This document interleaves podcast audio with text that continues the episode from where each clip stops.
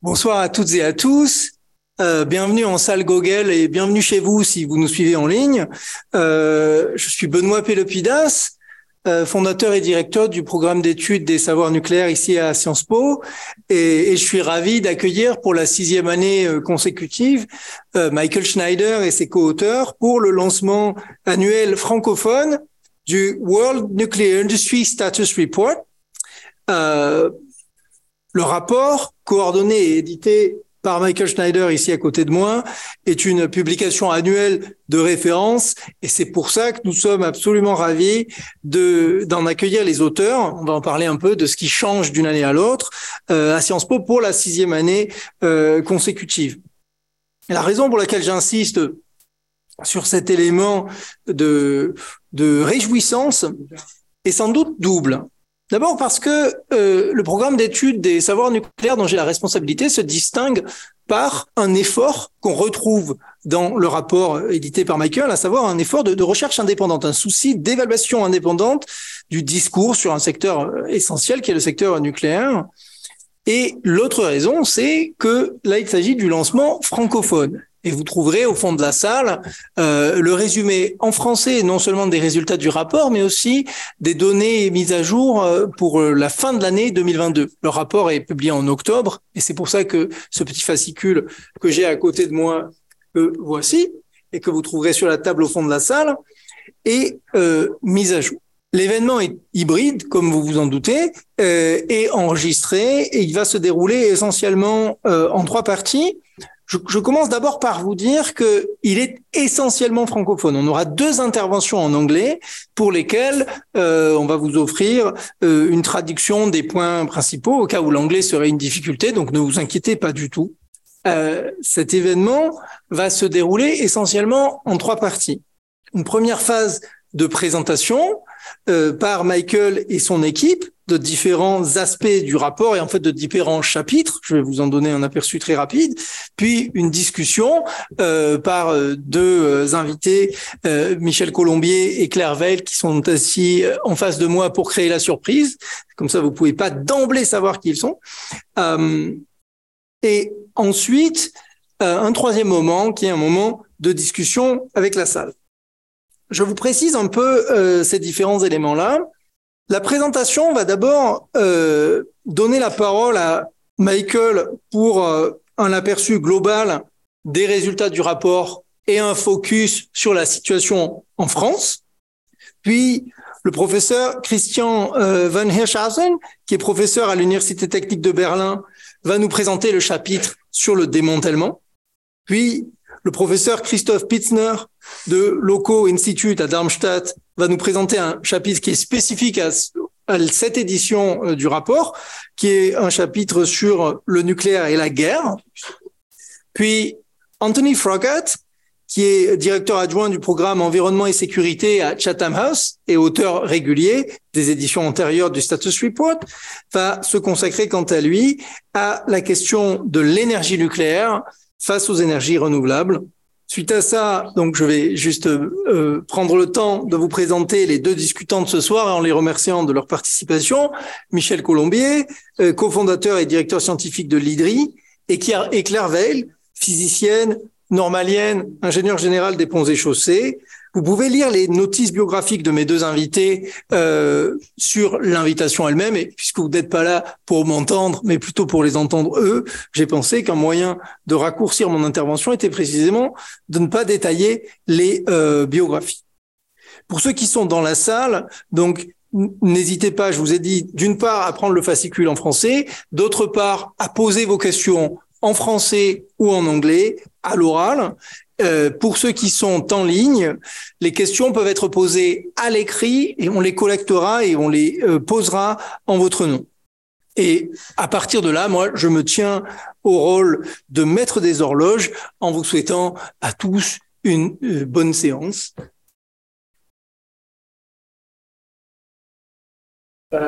L'idée de ce rapport, que nous on sort depuis 2007 maintenant annuellement, en diverses formes, euh, et vraiment de, rassembler une équipe qui n'est pas forcément, qui ne travaille, pas forcément ensemble tout le temps, mais qui est, qui est dispatché dans des, centres de recherche, dans des think tanks, si c'est académique ou, ou privé, à travers le monde, et où on a une, une équipe cœur qui, qui travaille tous les ans euh, et puis, on a des, des, chapitres qui sont spécifiques à l'année. Donc, tous les ans, on a, par exemple, en 2019, on a fait un, chapitre sur le, euh, le, nucléaire et le, le, climat. On a regardé euh, en 2021 le, la résilience climatique du nucléaire par rapport à ce qui est encore une, une, un questionnement très particulier. Et cette année, c'était évident euh, qu'on regarde la, question du, fonctionnement d'une installation nucléaire en temps de guerre. Donc, en, en l'occurrence, cette année, euh, j'ai demandé à l'ancien directeur de, euh, la commission de la sûreté des réacteurs nucléaires en Allemagne, Michael Zeiler, de, faire un draft de ce chapitre la règle du rapport, c'est que les, les la, règle, c'est euh, que les auteurs ne signent pas leur chapitre, mais signent le rapport. Donc, il y a une responsabilisation des auteurs au-delà de leur chapitre j'ai fait ça une règle parce que pour moi c'est important qu'il y ait une vraie euh, prise en charge des auteurs, non, non pas seulement par rapport à, la, aux, parties spécifiques qu'ils ont euh, contribué, mais plus généralement qu'ils qu'ils euh, regardent et qu'ils prennent en charge, qu'ils qu'ils se sentent responsables, responsabilisés pour l'ensemble du rapport. C'est pour ça qu'ils se trouvent sur la couverture, ils se retrouvent pas chapitre par chapitre.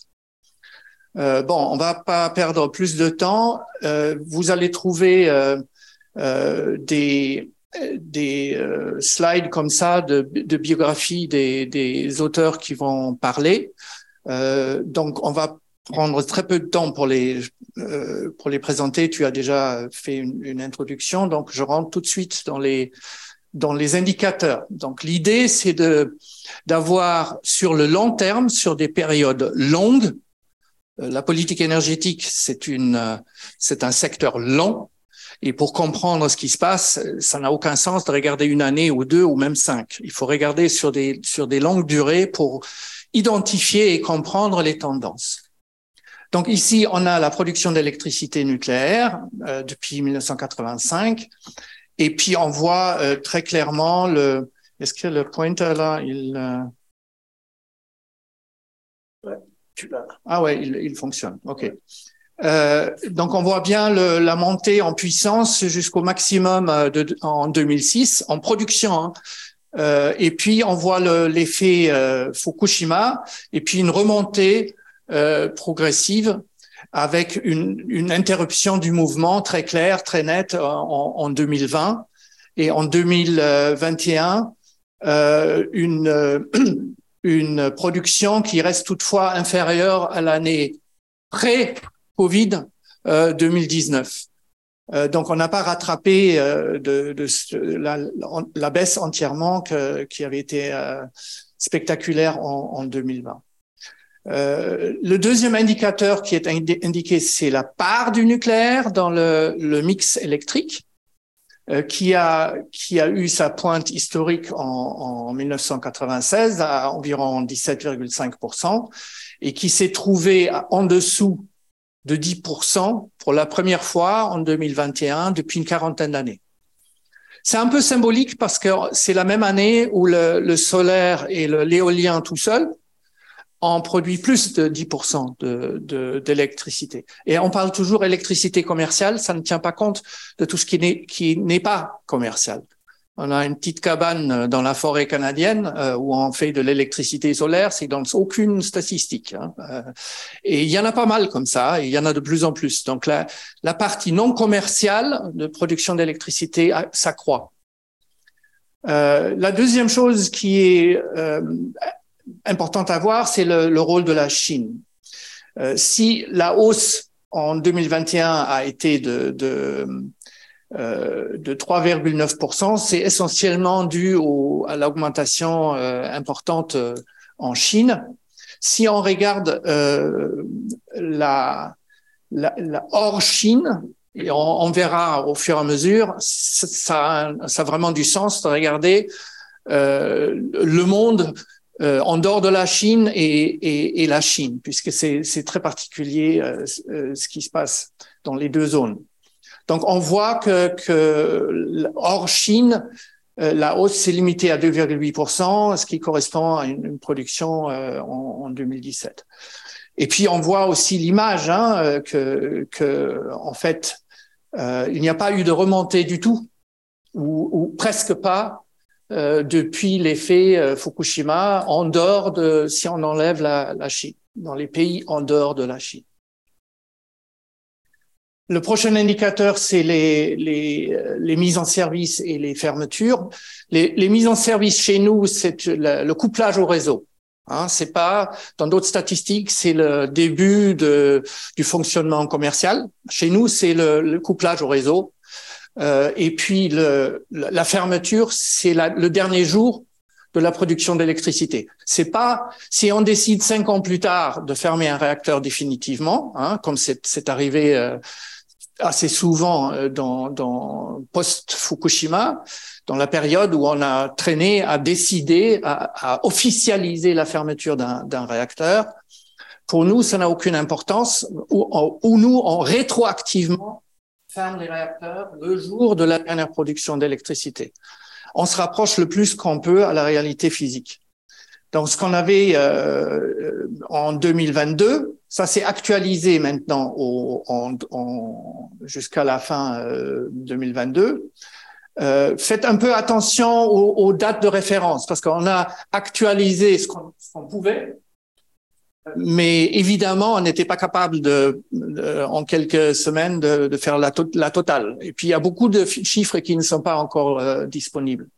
Donc faites un peu attention aux, aux, aux dates de référence pour interpréter les, les données. Là, c'est actualisé jusqu'à fin d'année. On a eu sept euh, mises en service euh, en 2022, euh, dont trois en Chine. Euh, donc, euh, une fois de plus, un, une, une, importance importante, une importance significative de, du rôle de la Chine. Si on regarde sur les 20 ans passés 2003-2022, fin 2022, on a eu euh, dans le monde euh, 99 mises en service et 105 fermetures, donc une faible, une faible, un solde négatif mais faible. Par contre, par contre, si on tient compte que, que 49 mises en service sur les 100, euh, sur les 99 étaient en Chine, le solde, euh, le solde hors Chine, c'est 50 mises en service et 105 euh, fermetures. Donc, on a, puisqu'il n'y a pas eu de fermeture en Chine, hein, c'est un parc euh, très récent. Mm. Euh, donc, on a un solde hors Chine qui est moins 55. C'est très, c'est un déclin très significatif euh, par rapport au chiffre euh, global de réacteurs euh, en, en, fonctionnement. Voilà, ça c'est la, la, situation cumulée des réacteurs en fonctionnement où on voit cette, courbe qui monte de façon ininterrompue jusqu'à la fin des années 80. Euh, Et puis, une pointe en 2002 avec 438 réacteurs. Si aujourd'hui, on a, fin 2022, on a 411 réacteurs en fonctionnement, c'est à comparer aux 418 qu'on avait déjà en, en 1989. Euh, par rapport à la capacité installée, nous avons une, une nouvelle pointe euh, de, euh, fin de, fin de l'année 2022. C'est assez intéressant. Mais très petite, de 2 gigawatts en, environ.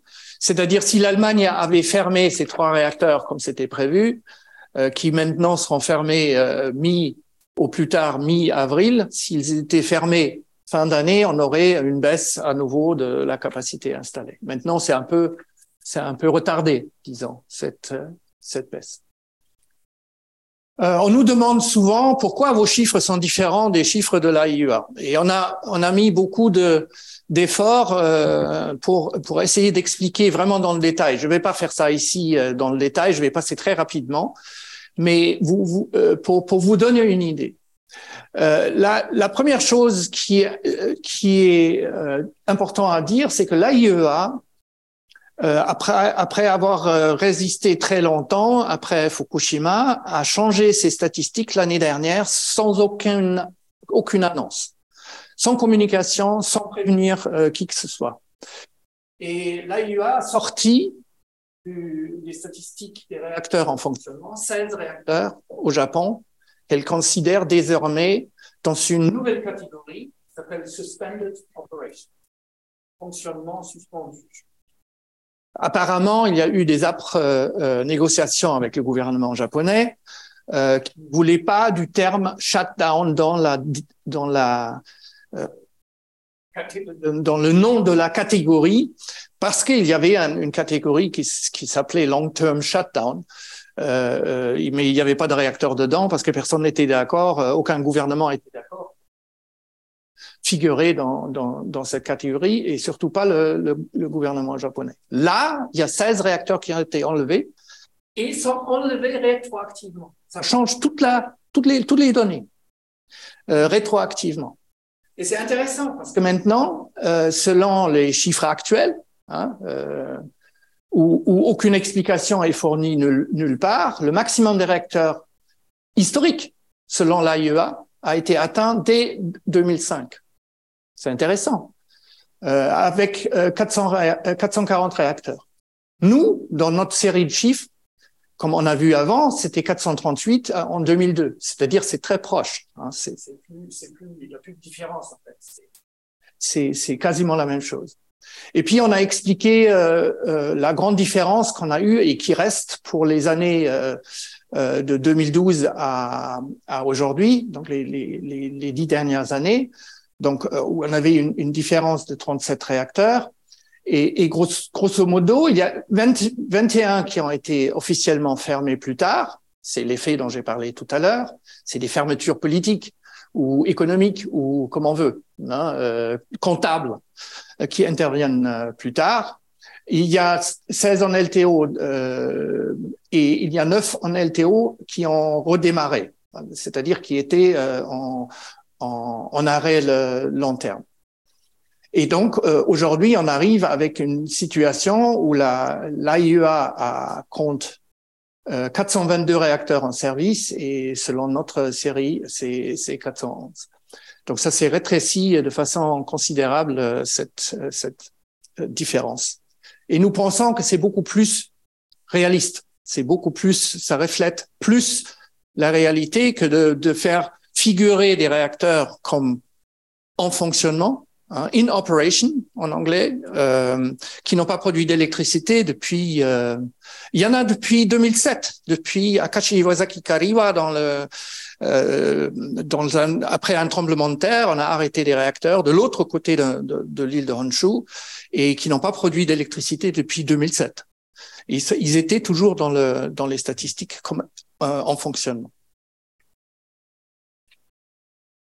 Prochain indicateur des réacteurs euh, en, en, construction, euh, ça c'est le cumulé des réacteurs qui, qui figure à un certain moment donné dans, dans le listing en construction. On voit cette montagne. Ah, j'ai pas l'habitude de ce. Euh, on voit cette montagne euh, euh fin des années 70 avec une pointe de 234 en 1979. Ça, c'est la pointe historique des réacteurs listés en construction. Beaucoup de ces réacteurs ne, sont jamais mis en service. C'est-à-dire, on a abandonné la construction à un moment donné. Ça peut être très tôt. Ça peut être même, euh, il y a des réacteurs qui ont été construits à 100%, qui n'ont pas été mis en service pour des raisons techniques, euh, légales, euh, politiques et autres. Chaque huitième chantier nucléaire de centrale nucléaire n'a pas été abouti dans l'histoire. Chaque huitième. Un sur huit. Donc aujourd'hui, on a, on a dans le listing 59 euh, euh, réacteurs à voir sur le long terme. C'est, ça. Si on voit que un extrait sur ces années-là, on s'est dit, ah, il y a un doublement de, du nombre de réacteurs euh, listés, etc. Il y a une dynamique, euh, etc. Alors que quand on regarde sur le long terme, l'image est totalement différente. Une fois de plus, le rôle de la Chine est dominant avec 22 euh, sur les sur les 59. Et si on enlève la Chine des, des stats, c'est l'image qu'on a. C'est-à-dire, en fait, sur les 20 dernières années, c'est pratiquement rien passé. Hein. C'est resté plat. Il n'y a aucune dynamique de, visible d'augmentation des, des, des, réacteurs en construction. Maintenant, cette année, on a fait une, une, on a fait ça la première fois. On a essayé de comprendre qui sont en fait les, les, vendeurs de technologie. Et, et, là, on a une image qui est assez spectaculaire. On a euh, euh, le rôle de la Chine qui est dominant par rapport aux constructions dans son propre pays, mais la Russie qui est devenue dominant et de loin, de très loin, sur le plan international. C'est-à-dire, ça se résume en disant que la Chine construit chez soi et, la Russie euh, à l'étranger. Hein, on a sur les sur les euh, euh, sur les 59 réacteurs, on a maintenant 25 qui sont euh, en construction, qui sont de design russe et sont en, construction dans, dans neuf pays différents. Euh, voici ça en, tableau. On voit par pays l'importance de la de la Russie euh, dans un, un, grand nombre de, de, de projets. Euh, donc ça dépasse même la Chine, parce que sur les 22 qui sont en construction en Chine, il y a quatre, aussi quatre Russes, hein, quatre, euh, de, de, design russe. Prochain indicateur, c'est les débuts de construction euh, de réacteurs dans le monde. Euh, la pointe historique, c'est 1976 avec 44, à voir, à comparer avec les 10 qu'on a démarré où la construction a démarré euh, en 2022 et 2021. Et ce qui était comparé aux, aux années euh, immédiatement précédentes, c'est plutôt beaucoup que moins, euh, mais c'est pas grand-chose si on regarde le, la construction qui a eu lieu dans les années 70 et dans les années 80. On regarde le rôle de, de la Chine, dominant de, de, la Chine, il n'y a pas, il y a pas photo. sur les dix début de construction ces dernières années, ces deux dernières années, cinq sont, sont la Chine en 2022 et six en, en 2021. On regarde l'image, c'est quand même très visuel aussi. Hein On voit qu'en dehors de la Chine, il, y a, il se passe vraiment quasiment rien. Hein il y a très peu de, peu de euh, dans, dans, dans, dans cette perception qu'on peut avoir, et ça c'est un de nos problèmes qu'on voit aujourd'hui. On a créé une espèce de fossé entre la perception et la réalité industrielle de, de ce secteur. Et ça, c'est une illustration typique de cet écart, de cet grand écart entre la perception des gens qui ont l'impression, quand on demande n'importe qui, tout le monde a l'impression que ça, ça monte, ça monte, ça monte, c'est en pleine, euh, c'est en pleine boom le, le, le, nucléaire, alors que même en, en termes de début de construction, il n'en est rien. Ça, c'est euh, euh, le programme nucléaire euh, français. Là, on voit aussi hein, le, dernier réacteur qui a été mis en service, c'était Civo euh, 2 en 1999. depuis, il n'y a plus rien eu. Euh, il y a eu des, des, fermetures, Phoenix qui était un petit surgénérateur et les deux réacteurs de Fessenheim qui ont fait beaucoup de bruit. Euh, ça, c'est le même, la même image de montée en puissance du, du programme. Euh, c'est une courbe très raide. Hein. C'est-à-dire, on a, euh, c'est un programme qui s'est réalisé très vite, euh, en, peu d'années. Euh, après, la, la, capacité est restée euh, pratiquement stable pendant une longue durée. Ça, c'est l'âge des, des, réacteurs en France.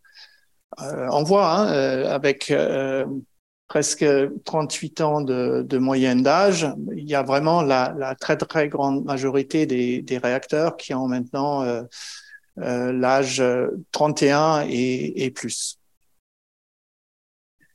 On a regardé un peu la, la analysé la, la performance du parc à travers les années. Ça, c'est la production d'électricité nucléaire en France. Euh, par rapport à la capacité installée, hein, la capacité installée qui est restée euh, stable euh, pendant très longtemps. Et puis on voit que, que s'il y a eu des, disons, des, des baisses momentanées entre 2005 et 2010, c'est surtout depuis 2015 qu'il y a une vraie tendance à la baisse. Donc les derniers problèmes qu'on a euh, avec le, la, ce qu'on appelle la corrosion sous contrainte, les, vous en avez peut-être entendu parler, c'est un problème supplémentaire. Ce n'est pas ce problème-là qui a conduit à des problèmes d'exploitation de, d'EDF. Des problèmes, euh, ils datent de bien d'avant et se cumulent avec d'autres. Et puis, euh, dans, la, dans la longue liste de problèmes de, de vieillissement, de, de travaux d'inspection, de, de, de, maintenance, euh, les, les, les, les, arrêts de maintenance qui s'allongent et qui s'allongent, euh, s'ajoutent aussi des effets climatiques. Hein, euh, je suis sûr que vous en avez entendu parler. Il y a eu des baisses euh, de puissance à cause des problèmes d'eau, d'alimentation d'eau, de refroidissement. Euh, il y a eu des grèves.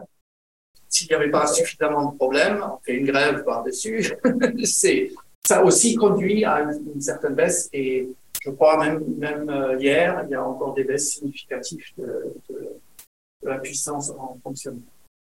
Ça, c'est euh, la même production par rapport à la part du nucléaire dans le mix. On voit quand, quand, on a eu une pointe de 78% en 2005, euh, et puis euh, avec 69% en 2021, 2022, je n'ai pas vu les chiffres, euh, mais c'est peut-être 61%.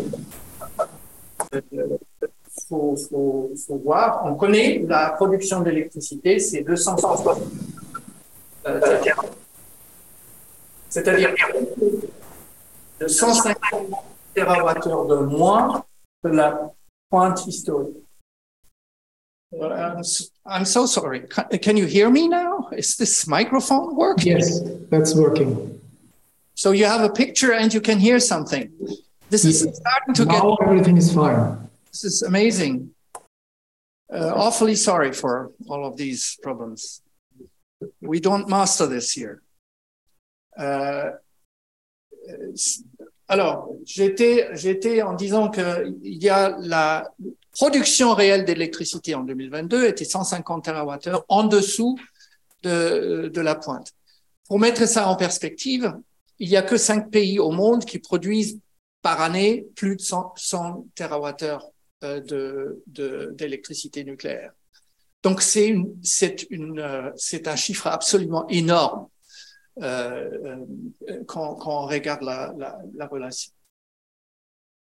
Et puis la, le, le, facteur de charge, c'est-à-dire la, la production par rapport à la production maximum euh, théoriquement possible, était de 52% en, en 2022. OK. Euh, ça, c'est la production nucléaire qui est, qui est mensualisée. C'est très important. C'est particulièrement important en France parce qu'il y a une telle différence de la consommation entre l'été et l'hiver c'est-à-dire la, sensibilité thermique, est extrêmement élevée. Si le thermomètre baisse d'un degré, la, le besoin de capacité de, production d'électricité augmente de l'ordre de 2,4 gigawatts. Donc c'est bon, ça arrive hein, que le thermomètre euh, il, il, baisse dans une nuit de plus de 10 degrés. Donc euh, c'est ça fait absolument directement exploser la, la demande de capacité de, de, de, production. Et puis ce qu'on voit aussi, c'est que c'est que c'est particulièrement dans les dans les mois de l'hiver que les dernières années, ce sont les lignes euh, qu'on voit là, c'est 19, 20 et 21, euh, où on a on était en bas de l'échelle de la moyenne de, de, la production des, des années d'avant. Et puis on voit euh, 2022 avec la, la, ligne en pointillé, euh, qui est en dessous de, de, tous les niveaux de ce qu'on a vu euh, c'est, c'est, dans la dernière euh, décennie. Non, laisse celui-là. Euh, brièvement, on a, on a analysé depuis 2019 euh, les performances, donc la production euh, d'électricité, mais, mais aussi les arrêts euh, des, de, réacteurs, un par un. Et puis, on s'est rendu compte que EDF, qui parle de planification des arrêts, a en fait plus de, plus de visibilité du tout combien de temps euh, un arrêt de réacteur euh, peut durer? Euh, les, ça, c'est le, résultat d'analyse pour l'année 2021. On n'a pas encore les résultats pour l'année 2022, mais ce qu'on voit, c'est que le bleu clair, c'est ce qui avait été prévu comme, durée d'arrêt et euh, les parties en bleu foncé, c'est euh, ce qui s'est rajouté en dehors de, en, plus de, la prévision. Mais pour EDF, une fois un arrêt est planifié, c'est toujours un arrêt planifié, même s'il dure trois fois plus long ou cinq fois plus, long, plus longtemps. Le problème, c'est c'est pas que ça, c'est que ça devient plus euh, euh prévisible. La prévisibilité est perdue. Et on l'a vu euh, cet hiver, hein, EDF e avait du mal à prévoir une semaine d'avance euh, combien de réacteurs seront en, service ou, à l'arrêt. Euh, donc, euh, on a, on a euh, environ 30, 30 de, de, des, des, arrêts de plus ce qui avait été prévu à l'origine en début de, des arrêts de tranche. 30% en plus qui n'était pas euh, planifié. Pour, euh, alors je peux pas le prochain. On saute celui-là. Voilà, ça c'est la l'image pour 2022. or, estimation des, des, durées supplémentaires par rapport aux prévisions, parce qu'on n'a pas encore été en mesure de faire ça. Mais là, ce qui est quand même frappant, c'est de voir le, la moyenne de la durée d'arrêt qui a atteint 152 euh, jours. 152 jours d'arrêt sans aucune production, c'est-à-dire à 0 kWh.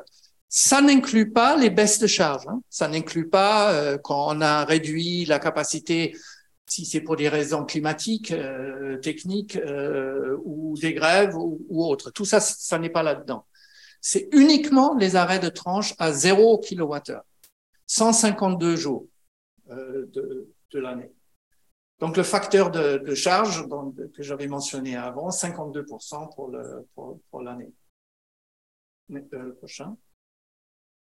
Et je passe la parole à, Christian von Hirschhausen euh, à Berlin. J'espère maintenant beaucoup que ça va fonctionner euh, avec toutes les surprises qu'on a eues. Christian, euh, la parole est à toi. Merci, merci beaucoup, euh, Michael. Monsieur le Président, euh, Monsieur et Dames, c'est un plaisir de pouvoir participer à cette présentation, même si c'est en, en, digital, et de présenter le rapport démantèlement que Alexandre Wimers et moi-même ont eu le plaisir de, de contribuer, y compris à, comme d'autres choses, à d'autres chapitres, comme l'a mentionné Michael.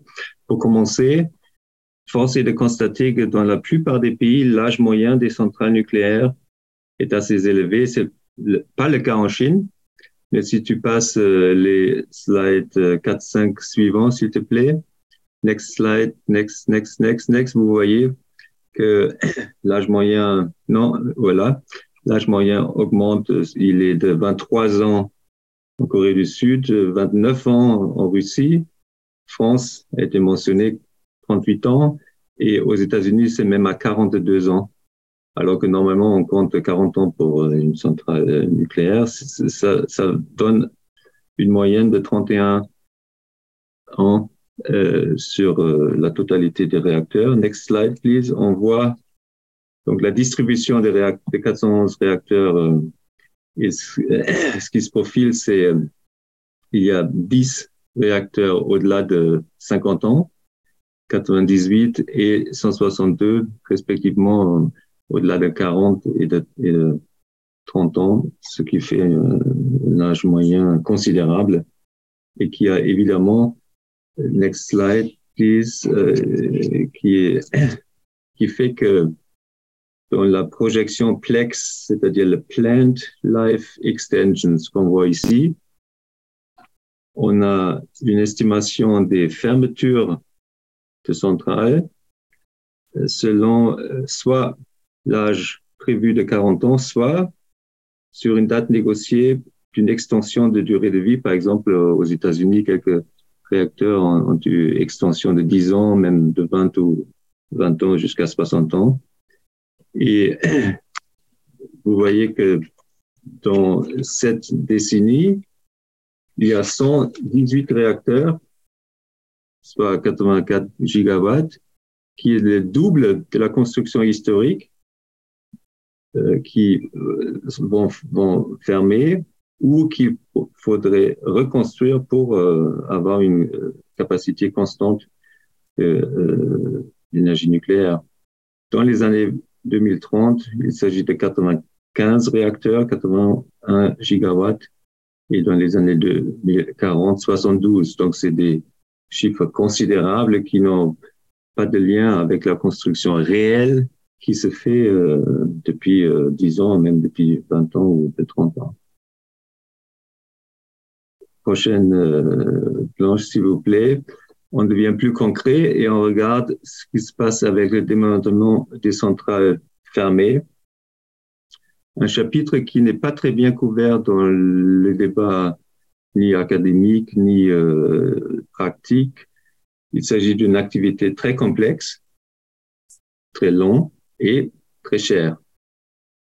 Vous voyez ici que dans le nombre total de réacteurs démantelés est très petit. En fait, on a compté 22 réacteurs, dont 17 aux États-Unis quatre en Allemagne et un petit réacteur de recherche au Japon. Donc, on voit pas de réacteur français.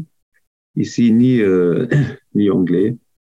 Et euh, surtout, on voit aussi par la barre euh, colorée, la barre à droite, que, la, que le temps de démantèlement est souvent supérieur au temps de, de vie et de production d'électricité de réacteurs. Ceci est le cas dans 11 sur les 22 réacteurs. Et souvent, il s'agit de plusieurs décennies qu'on met pour euh, démanteler un réacteur parce que justement, c'est complexe, euh, que les réacteurs de la première génération, c'est-à-dire les réacteurs graphite, n'ont pas trouvé de solution jusqu'à ce jour. Euh, Marcoule, euh, Calderol euh, et d'autres, euh, et donc qui attendent depuis 50 ans, depuis 60 ans, 70 ans leur démantèlement. Euh, next slide, please.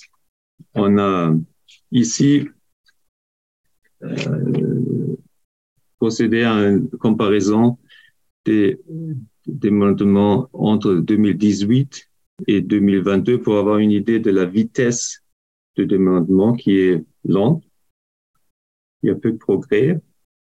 Et euh, je vais insister sur quelques, quelques cas intéressants.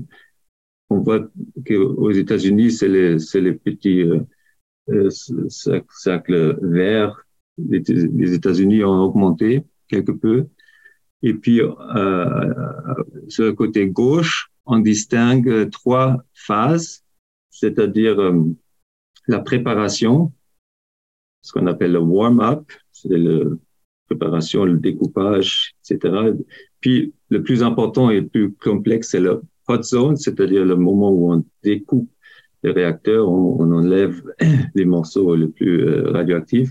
Et puis après, les ease-off, c'est-à-dire la, période où on, nettoie, on, essaie de rendre le site euh, utilisable pour des utilisations euh, ultérieures. Et on voit que le progrès est, est, est lent on voit pas beaucoup de progrès en Allemagne, ni en, au Japon. au Japon, très, très surprenant, un petit réacteur de rien du tout, et euh, tous les autres attendent toujours leur demandement. Ce qui s'est passé très intéressant au Royaume-Uni, c'est qu'entre 2018 et, 2022, on a, on a fait une décision importante. Donc, on a augmenté la vitesse et donc, euh, le Royaume-Uni a, vraiment pris un, une avance sur d'autres pays et dans l'activité chaude et aussi dans, dans le warm-up. Sur la France, ce qui vous intéresse évidemment, il ne se passe pas grand-chose.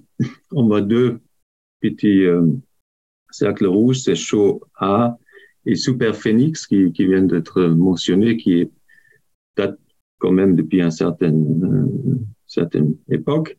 Et puis dans le warm-up, c'est-à-dire le cercle orange, c'est EL4, un réacteur de, de, recherche euh, Fessenheim 1 et 2 qui ont été fermés en 2020. Et puis euh, Phoenix, qui aussi date euh, du XXe siècle. Donc euh, on s'étonne un petit peu de la vitesse euh, lente et aussi on, se fait du souci sur le financement, étant donné que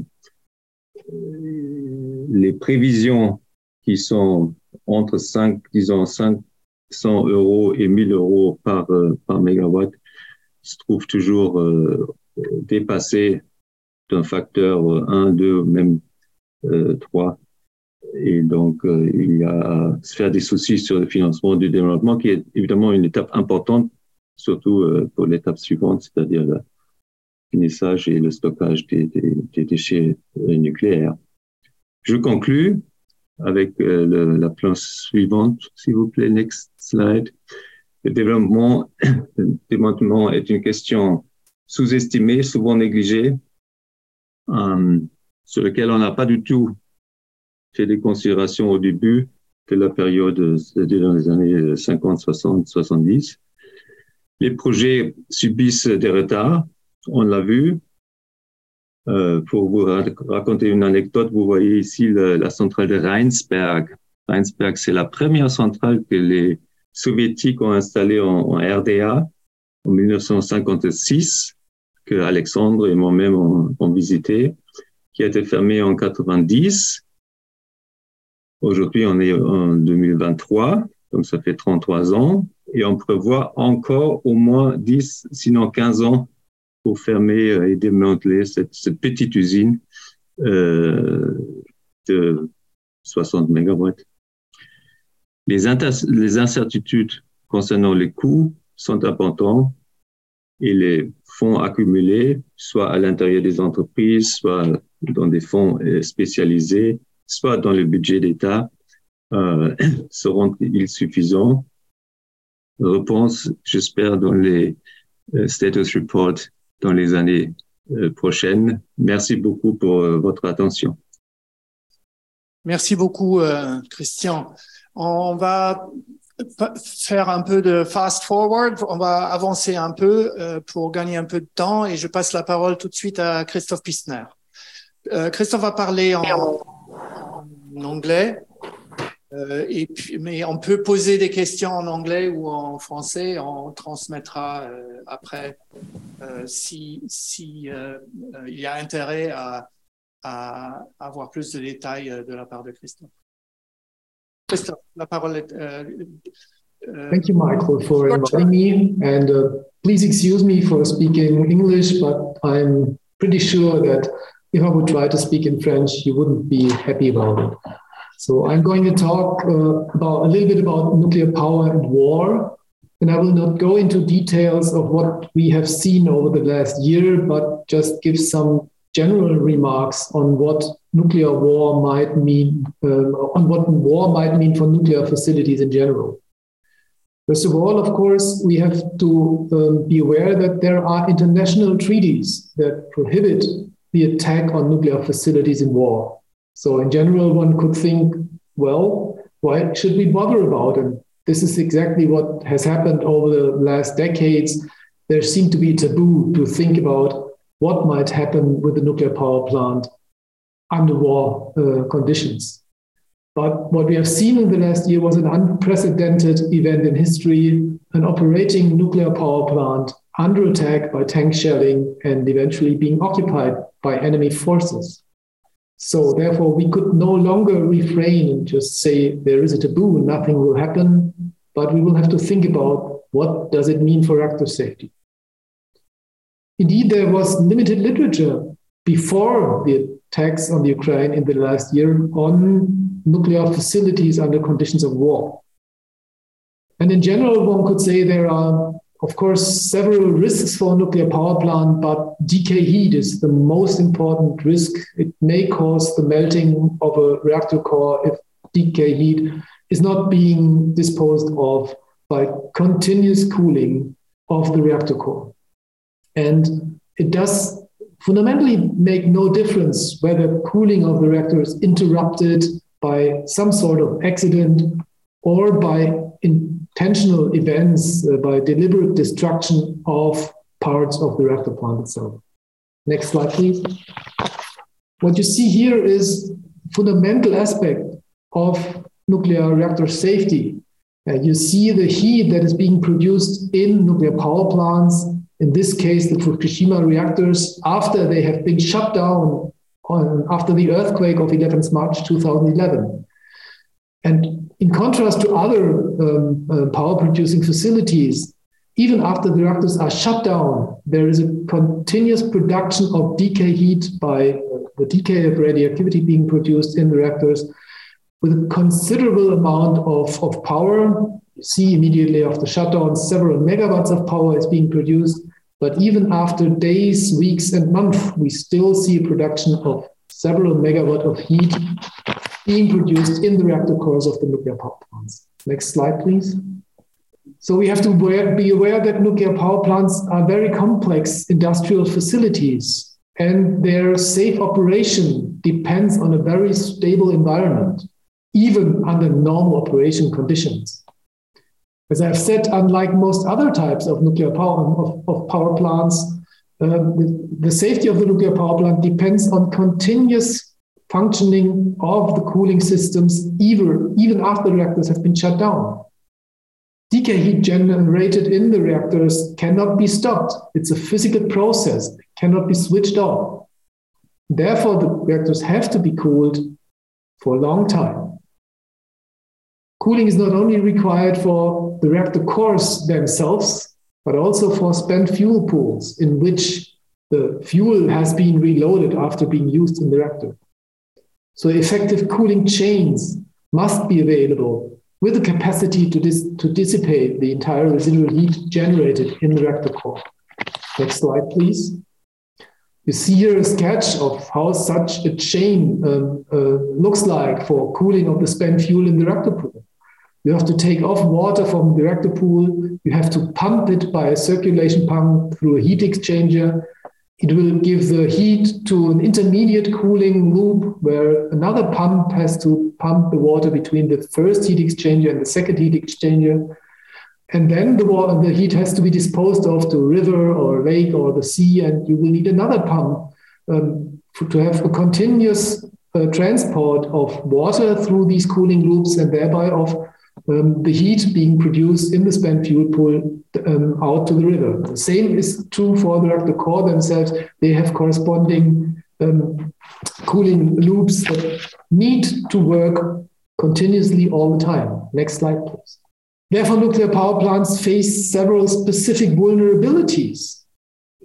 Of course, under circumstances of war, there might be direct destruction of the facilities being intentional or unintentional. We have seen that in, over the last year. But even if no direct destruction takes place, plants are in need of a power supply for the pumps that you have seen to continuously dispose of the heat to the external. And this power supply usually is being provided by the electric grid from the outside. The Zaporizhzhia nuclear power plant currently needs approximately 100 megawatts of electric power from the outside just to continuously function and cool all um, the fuel in the facilities. Even power is not enough. You need a cooling water supply. So you also need functioning transport of cooling water. And you need the supply of cooling water, a river, or even a, a lake. Then, of course, you need all the infrastructure surrounding your heat dissipation facilities. You need staff that knows what to do, that knows how to operate these cooling chains, that knows how to interfere in case of events. Of course, all your systems might get in danger. They, they may break down. They, they have uh, phenomena that you have to take care of. So you need maintenance and inspection. And of course, if some event is going to take place and uh, radioactivity may be released to the outside, you need emergency response. So you need communication with the external. All these vulnerabilities you need to take care of, and therefore the IAEA has defined the seven indispensable pillars on nuclear safety and security. And we need to say that all these seven indispensable pillars have been compromised over the course of the last year in the Ukraine. Of course, nuclear plants are protected to a certain degree against events, internal events, but also external events like, like uh, storm surges, like flooding, and like even for some, uh, for some uh, facilities, the unintentional crash of an airplane on the facility. But the design, especially of the reactor buildings and what they can take care of, varies greatly depending on national regulations and of the type of reactor and also its age. Really, bunker systems that could withstand a direct attack do practically no exist. Also, a lot of safety systems that you need, like the pumps that I've shown you, are located outside the more robust reactor buildings in other buildings that are even less safe. Also, command and control structures, power supply, things like that. And finally, even infrastructure from the exterior is needed for the power plant, like, as I've said, electricity from the outside that has to be transported to the plant. And also, of course, the stuff itself. What will happen if the cooling of the reactor or the spent fuel pool breaks down? In an operating nuclear power plant, residual heat, as I've shown you, is so large that when the cooling of the core breaks down, the, the core, um, the fuel heats up, um, it, it, um, the core melts down, and large release of radioactivity to the environment may happen. During that process, even chemical reactions take place. Hydrogen is being formed that can explode, as we've seen with the accidents at the Fukushima nuclear power plant in 2011. All this can happen within less than an hour to several hours when we are talking about an operating nuclear power plant but as I've said, it's also possible when the reactor is being shut down, and depending on how long the reactor has been shut down, the grace period may be longer. It may be several hours or at least days, but still you need to cool the reactor down continuously. If we look to the spent fuel pool, next slide, please. Um, we fundamentally have the same situation. The spent fuel located in the storage pools still produce a lot of heat and they warm up. The situation is a little bit um, less severe than with the reactors because we have a large pool of water. And as long as this pool of water is intact, we have more time to react if um, the cooling of these water is being interrupted. The time scale of these processes for spent fuel pools may range from days to many weeks. But even if cooling is, um, uh, is, is not continued, even in spent fuel pools, we may see significant damage of the fuel and significant release to the outside. So I would come to my conclusions and just once again repeat no nuclear power plant in the world has ever been designed to operate under wartime conditions. It was still being assumed that this would never happen and that nobody would be crazy enough to fight war around a nuclear power plant. The key challenge for safety, apart from direct attacks, of course, is to always maintain cooling of the reactor core and the spent fuel pools even after reactors have been shut down. The operation of the nuclear facilities, either when they're operating but also when they are shut down, requires the availability of motivated, rested, skilled staff.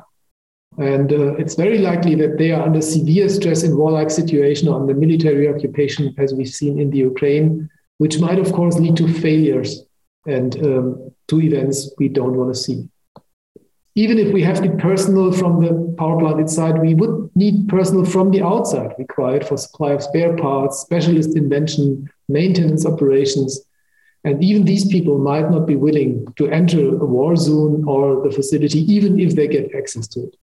So, therefore, what we face uh, currently and what every country with operating nuclear power plants may face under comparable situations is a very grave, very dangerous situation, an ongoing situation we have since nearly one year with a very high risk for very severe events.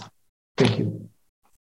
Thank you very much, uh, Christoph. Um, I will pass on right away on to Anthony Froggatt, um, uh, who is from uh, Chatham House, that is also known as the. Pardon. Ouais, c'est les automatismes hein, euh, quotidiens. Euh, donc, euh, Anthony Froggatt, on va passer directement à Anthony Froggatt, qui est directeur adjoint chargé, de recherche au, programme environnement de Chatham House, qui est aussi connu comme le Royal Institute of International Affairs à Londres. Qui va s'adresser à nous en anglais, comme dans le cas précédent, les slides seront en français, donc elles feront passer Voilà. Anthony, la parole uh, est à toi. It's your turn, Anthony.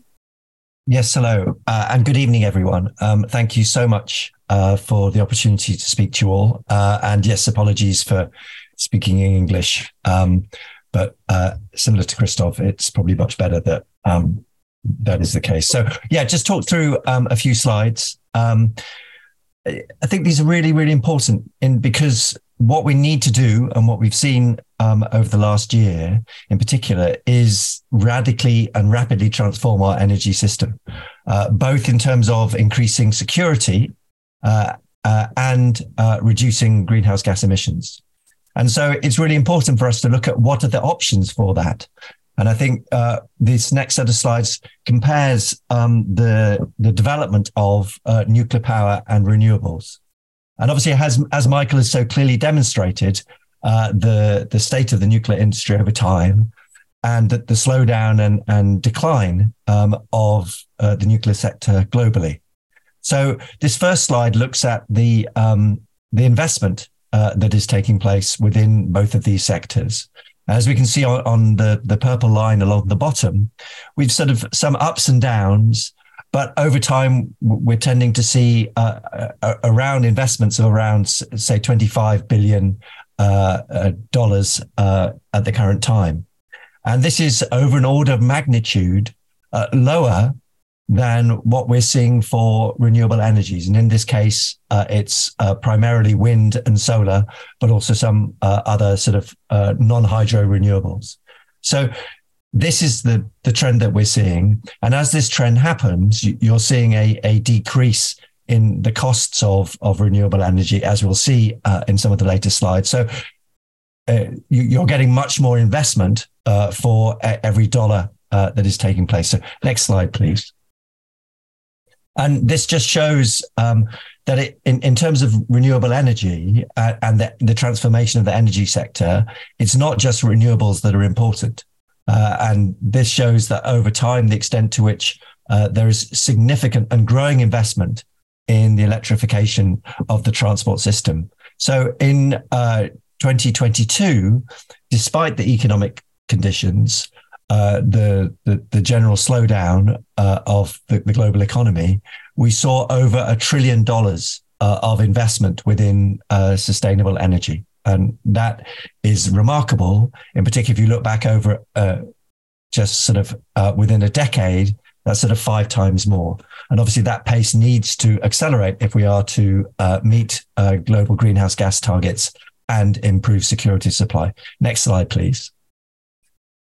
And as I mentioned, uh, as you have uh, increasing levels of investment, then you get economies of scale, you get learning by doing, uh, and you get uh, just improvements within uh, installation. And so that is why we're seeing, and as can be seen here uh, on this uh, slide produced by Lazard, uh, about what is the, the cost of the electricity being produced by these different technologies. And over this period of time from 2009 to 2021, you see that the price of solar has fallen by around 90%, uh, while there is a, uh, over the same period, an increase in the electricity produced uh, by nuclear in the United States. So Uh, and here we're seeing that, that solar is uh, in the order of, uh, in the United States, around 30 pounds, or sorry, $30 uh, uh, a megawatt hour. There, this is still relatively high for other parts of the world. And so, for example, we, have seen uh, $10 a megawatt hour for uh, new wind installations this year in some parts of the world. So it really is a, an unbelievable uh, uh, extent of, of the reductions in costs. And the head of the International Energy Agency was saying that solar, solar now is the cheapest electricity ever produced globally. So um, it is now a question of how do we integrate these these technologies. Uh, so next slide, please. Uh, and as we've seen, and as Michael has demonstrated, we've seen significant uh, or or not significant changes within the installation uh, levels of of nuclear, and uh, only marginal increases within the annual production of electricity coming from nuclear, as we can see in this slide in in the purple dots. But over the, over this period since the turn of the century, uh, we have just seen remarkable increases uh, in the, the volume of electricity and the installed capacity that is particular within the solar uh, and wind sectors. So, uh, and and if you look here at this graphic, you'll see that in combination that you have uh, solar and wind producing more electricity uh, than nuclear power on the global level, and, and that really is a a, a total uh, shift um, over the last two decades. Uh, next slide, please. And in, in terms of the share of global electricity, again, you can see this non-hydro renewables, which is uh, primarily solar and wind, uh, increasing significantly. So this is up until 2020, uh, the, the, the, start of this year. And it has uh, overtaken nuclear in the last couple of years and is likely to over, overtake hydro. So to become the, uh, the solar and wind becoming larger producers of electricity uh, than hydro. And then uh, in the, the next uh, few years, I would I would suggest that it will overtake gas uh, and eventually coal. So this is a a continual surge uh, in the use of of renewable energy as opposed to a a gradual decline uh, in the contribution and the use of nuclear power. next slide, please. Um, and then just a few slides at the end to um, highlight some key regions in the world. Um, here we have China. And as Michael mentioned, uh, China is hugely significant in terms of the global nuclear industry, in, in terms of its growth. It is one of the, the few countries that is continuing to deploy uh, nuclear power domestically. Uh, but it is, um, at a relative, although the, this is significant um, on the uh, uh, global level, if you compare it to uh, solar and wind, then it is relatively slow. And here you again, you can see on the left hand side the chart that shows the installed capacities, uh, where you can see uh, wind uh, or both wind and solar now at over 300 gigawatts. that's in 2021. so each of those is six times larger than the installed capacity for nuclear. And in terms of electricity production, uh, wind is significantly higher uh, than uh, nuclear, uh, but um, solar is rapidly uh, catching it up. Uh, next slide, please. And this shows the figures. This show, slide shows the figures for 2022. And you can see that in terms of the growth in 2022, overall, the uh, there was a, a, 2% increase. So that the gray slide uh, towards the left is the overall increase in uh, electricity production, so 181 terawatt hours, so a 2% increase in growth. But where was that growth met, mainly uh, met by? Uh, well, the largest was wind, uh, that had 75 terawatt hour increases, uh, and then um, which is 12% increase, and then an increase in coal, and then the solar, so 28 terawatt hours. While nuclear, despite uh, as was mentioned, it being one of the most significant co- uh, contributors to, to the, the global nuclear industry, only increased by 2.5% or 10 terawatt hours. So, so the, it's very likely that what we'll see is solar overtaking uh, nuclear in terms of its contribution, even in, in the Chinese grid. And so, just to touch upon uh, the EU, uh, again, we're seeing similar trends. Um, I, th- I, think most importantly, what we have uh, see here is the, the decline in the numbers of reactors that are in operation and installed capacity. So here, from the turn of the century in, in 2000, there was 124 gigawatts of capacity down to just uh, around 100 today. Uh, when solar has, has gone from very little to now 158 and then wind to 187. And there we can also see the, the, the contributions in terms of electricity. Uh, so uh, nuclear is still larger than solar and wind, but in combination, um, they are solar and wind um, have uh, now overtaken nuclear. And this is the, a graphic that uh, came out of EMBA, which is a, uh, a independent organization monitoring uh, the, the European electricity sector. And this data was just published yesterday and is fascinating for 2022. And we can see the extent to which there was a, a, a really quite significant uh, and, and I think probably the largest ever, but Michael could probably correct me on that. I, I think probably the largest ever decline uh, in electricity uh, within the EU.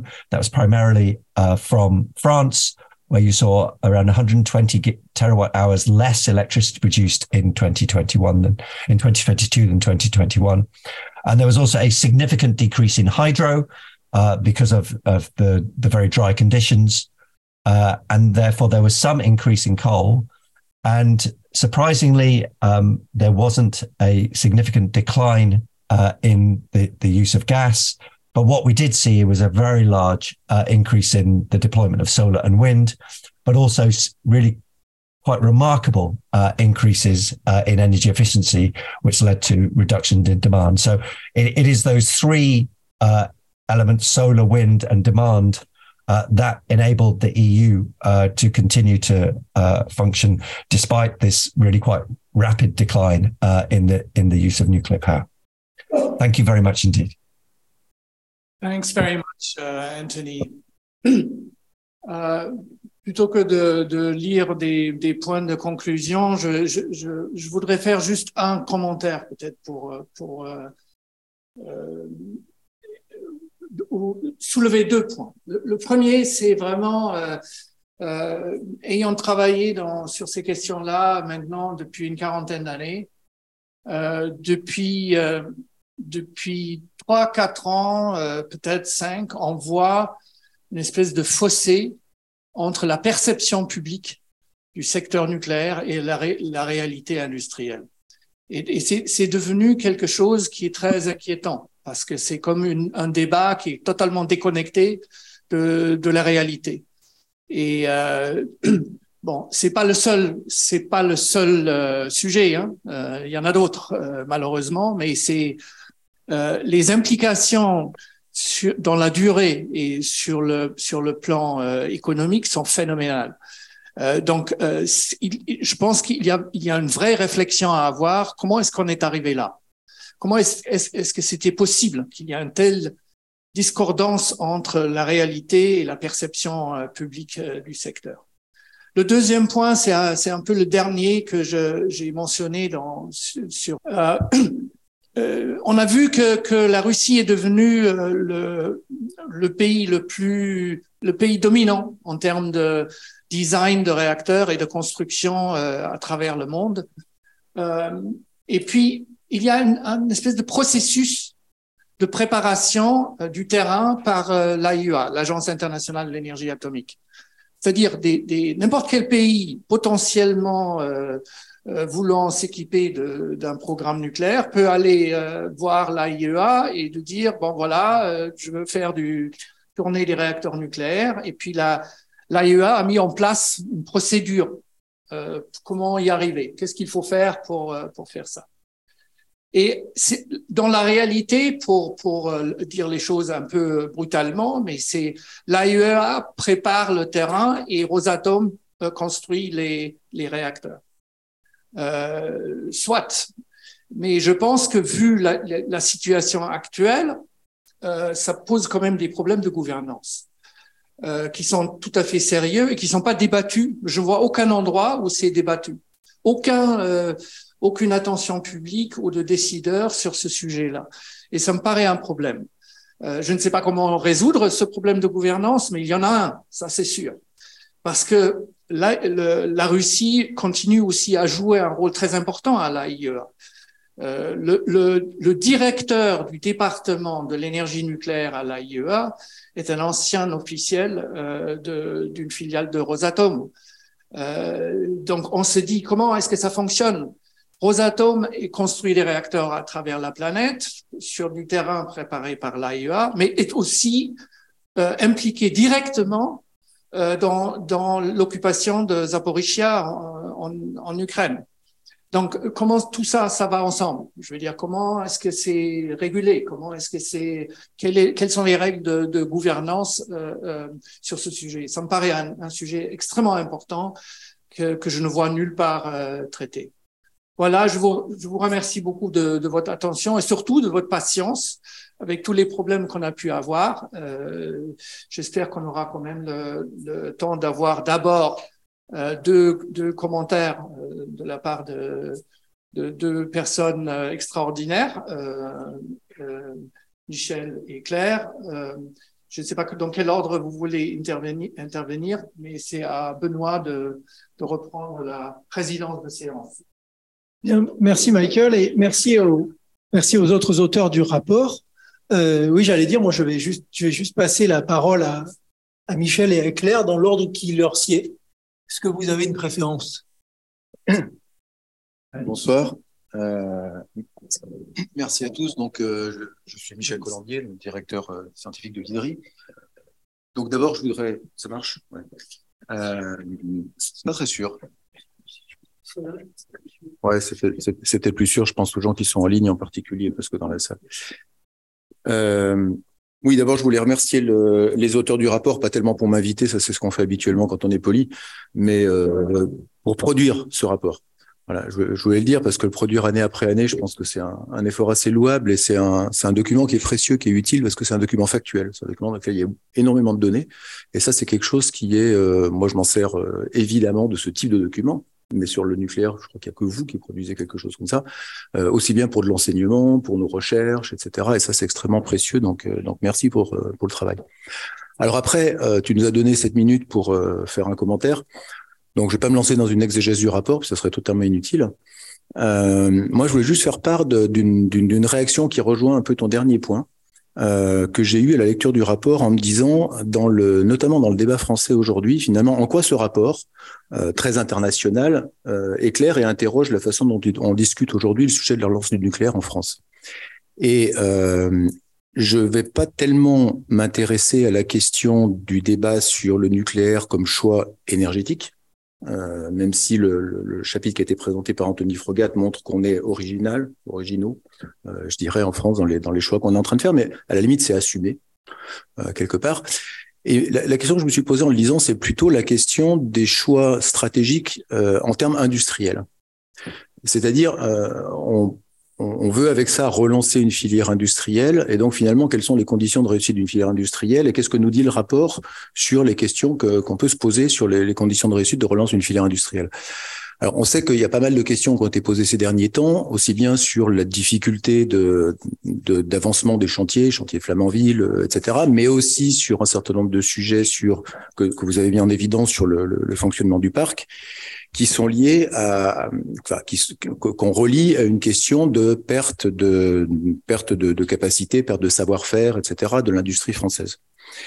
Et quand on regarde historiquement, tu nous invites à le faire sur des, sur des longues périodes, euh, on a de fait réussi euh, un programme assez extraordinaire, assez incroyable sur euh, une quinzaine d'années de construction du parc nucléaire française. Et la question de la perte de, de, de capacité de cette industrie est un peu le corollaire de ce programme finalement, puisqu'on s'est retrouvé avec une industrie euh, puissante, importante, y compris en dimensionnement, une des plus grosses industries au monde, et, et finalement pas de commande pour cette industrie. Donc, euh, comment est-ce qu'on fait pour maintenir une capacité industrielle dans une industrie qui n'a pas de commande C'est quand même une vraie question. Et c'était d'ailleurs au centre, je me rappelle, du cahier d'acteurs qu'avait présenté EDF sur le projet de Flamanville. Et dans les, dans les critères importants qu'EDF poussait en disant on doit construire Flamanville, il y avait bien le, la question d'essayer de maintenir une capacité au sein de l'industrie française. Alors, quand on regarde le rapport, euh, très rapidement, il y a trois points qui m'ont frappé. Il y en a un qui est euh, ce marché ou cette absence de marché, enfin international, euh, acheteur-vendeur, où à la fois les volumes sont très faibles, parce que 10 euh, lancements de nouveaux réacteurs ou de l'ordre d'une dizaine de, de, de, de, mises en service annuellement, nous, on a atteint des, des, à certaines années 6 à 8 mises en service en France, et en France seulement. Donc ça veut dire que quand on compare ce qu'a pu être le programme français à une époque avec ce qui est aujourd'hui le programme mondial, on est sur des ordres de grandeur qui sont comparables, ce qui est quand même un petit peu euh, inquiétant et donne une idée du dynamisme de ce marché international. Alors en plus, la moitié de ce marché, euh, bah, il, est, chinois, donc les Chinois finalement euh, construisent eux-mêmes, enfin même si maintenant ils confient aussi une petite partie à la Russie. Et ce qui est intéressant aussi, c'est la structure du reste du marché. C'est-à-dire qu'il y a une moitié qui est en Chine et une moitié qui n'est pas en Chine. Et la moitié qui n'est pas en Chine, alors peut-être que je me trompe hein, en le lisant, mais moi je vois une liste de pays, d'abord des pays un peu compliqués politiquement quand même, euh, je ne vais pas tous les citer là, ils sont dans le rapport. Enfin, c'est pas des pays très simples quand on se dit c'est des pays qui veulent développer le nucléaire. Mais surtout, ce que j'y vois, c'est des pays dans lesquels on n'a pas tellement un programme d'équipement nucléaire, la construction d'un parc, on a des projets isolés. On veut faire une centrale, deux centrales motivations sont pas discutées dans le rapport, mais enfin en tout cas, voilà, c'est des choses relativement isolées. Et ce marché de fait est totalement préempté par euh, par, par, les Russes aujourd'hui. Donc ça veut dire quand même qu'en termes de, euh, dans, dans, la vision qu'on doit avoir du développement d'une industrie française, il y a une vraie question qui est euh, est-ce qu'il y a un relais international à un moment donné à, euh, un développement, un redéveloppement d'une construction sur le sol français, ou est-ce qu'il faut construire une industrie comme les Chinois, mais avec évidemment des capacités bien inférieures, qui soit une, une industrie uniquement domestique et tournée vers la France? Il me semble que c'est une vraie question. Deuxième question que ça pose, me semble-t-il, c'est euh, alors en lien avec le chapitre sur le démantèlement, parce que ça aussi c'est une question de capacité industrielle, mais c'est la question du vieillissement du parc. Euh, on a de fait, alors dans les pays dont je n'ai pas parlé jusque-là, c'est-à-dire les pays historiques du nucléaire, un vieillissement très important du parc qui pose à mon avis, deux questions. La première, c'est euh, un débat qui est finalement pas très présent. On discute énormément en France de cette question euh, commander des nouveaux réacteurs. On en fait, on en fait six, on en fait 14, etc. Donc, on parle beaucoup des nouveaux réacteurs. On parle assez peu des conditions de réussite de ce qu'on appelle le grand carénage. C'est-à-dire quelles sont aujourd'hui, euh, là aussi, nos capacités industrielles pour réussir ce grand carénage et si difficulté il peut y avoir sur le grand carénage, quelles conséquences ça a sur l'équilibre, le fonctionnement du parc français euh, dans les dans les décennies qui viennent. Et on le voit, enfin on, on, voit ici les, difficultés qu'on peut avoir en ce moment, les conséquences d'ailleurs, euh, ne, serait-ce que sur les émissions de CO2, etc. Parce que quand ce parc est pas disponible, ça veut dire soit qu'on produit plus avec du thermique en France, soit qu'on importe, mais quand on importe, on sait ce que c'est. Euh, et donc cette question-là, qui est aussi une question éminemment industrielle, et pas tellement discutée. Ça me semble une question importante. Euh, et c'est une question qu'il faut relier aussi avec, je dirais, le, dans la mesure où il n'y a pas de débat, il n'y a pas beaucoup non plus de transparence sur les conditions dans lesquelles euh, se fait cette prolongation au-delà de 40 ans de, des réacteurs chez nous, mais aussi la prolongation des réacteurs aux États-Unis, etc. Et ça, ça peut être inquiétant pour une autre raison aussi, qui est, euh, ben, ça veut quand même dire que euh, y a potentiellement des risques supérieurs avec des réacteurs qui vieillissent et sur lesquels le, les travaux de grand carénage n'ont pas forcément été faits encore, alors que l'exploitation continue. Pas forcément chez nous, euh, mais dans d'autres pays aussi. Mais on sait bien que un accident possible, euh, même s'il n'est pas en France, euh, c'est quelque chose qui pourrait poser des problèmes dans une dynamique éventuellement de, de, de développement du nucléaire. C'est-à-dire que les conséquences d'un accident ailleurs et un accident là qui serait pas lié à un tsunami ou lié à une guerre ou quoi que ce soit, mais un accident lié à cette question de pourrait tout à fait euh, rentrer en contradiction avec, le, avec les perspectives qu'on peut avoir. Donc ça, c'était mon deuxième sujet. Mon troisième sujet pour conclure, c'est quelque chose qui n'est pas dans le rapport. Donc ce qui m'a frappé, c'est que ça y était pas. Je ne vais pas vous en faire le reproche parce que vous avez déjà fait pas mal de choses. Euh, et puis je me suis dit que peut-être j'ai pas j'ai pas checké peut-être que dans certaines années antérieures vous l'avez fait en termes de, de la partie annuelle hein, où chaque fois vous traitez un sujet particulier. Donc, euh, mais en tout cas, ce qui m'a frappé, c'est que euh, bon, dans, dans, quand on travaille en ce moment sur la transition énergétique, on est plutôt abreuvé par toutes les filières technologiques par euh, une profusion de promesses sur le futur, d'innovation technologique, de rupture. On va faire des tas de trucs nouveaux, etc. Euh, L'hydrogène, les renouvelables sont, sont là-dedans aussi, le CCS dont on a vu sur le graphique la réussite, euh, etc. Et il y a une exception à la règle, c'est le nucléaire. Le nucléaire, il y a quelques années, on, avait encore des sujets sur euh, bah, notamment la fermeture du cycle avec les, les, les surgénérateurs, on n'en peut plus beaucoup. On avait des questions sur la transmutation, la question des déchets. On avait peut-être d'autres filières nucléaires que la filière qui finalement est toujours la même. Et là, on a l'impression, en tout cas, que euh, le débat, il est toujours autour de la reconstruction de la même chose, finalement, de quelque chose qui a été conçu il y a 50 ans un peu plus maintenant d'ailleurs, euh, et, et qu'on reste dans ce dans cette affaire-là. Et donc la question que j'avais aussi, j'ai essayé de chercher, euh, c'est un point sur lequel c'est très difficile d'avoir de l'information. Est-ce qu'il se passe quelque chose pour aller, je dirais, au-delà de ce qu'on fait aujourd'hui, qui est toujours la même chose, ou est-ce que cette industrie nucléaire finalement ne ne, ne, développe pas? Je, moi, j'ai pas trouvé d'informations là-dessus et je trouve que ça serait assez intéressant d'en avoir aussi pour savoir finalement qu'est-ce que qu'est-ce qu'il y a comme horizon derrière le, les solutions actuelles dont on sait qu'elles posent un certain nombre de difficultés. Oui, bonsoir. Vous m'entendez? Oui. Donc, euh, je ne sais pas pourquoi Michael m'a invité. En tout cas, je, le remercie euh, parce que donc moi, je suis intervenue dans cette affaire euh, comme non spécialiste hein, de, des questions d'énergie nucléaire il y a 20 ans en fait, puisque j'ai participé à l'élaboration du premier programme national de lutte contre le changement climatique à la mission effet de serre placée auprès du Premier ministre et j'ai été chargée du groupe de travail sur la demande d'énergie. Aujourd'hui, on dirait de la sobriété. Donc ça existait bien hein, en France il y a 20 ans dans, les textes de planification. Et donc j'ai, mon rapport d'étonnement, ça va être un peu un rapport historique en fait, c'est-à-dire que euh, en 2001 j'étais à la mission effet de serre, euh, donc en 2001 euh, c'est pas exactement un accident nucléaire, mais enfin il y a quand même euh, donc les attentats à New York avec une peur importante, très forte, notamment chez les Allemands, qui pourrait y avoir euh, un accident, euh, ou plutôt un acte terroriste sur la Hague. Et donc nous on est en France et en fait on est un peu,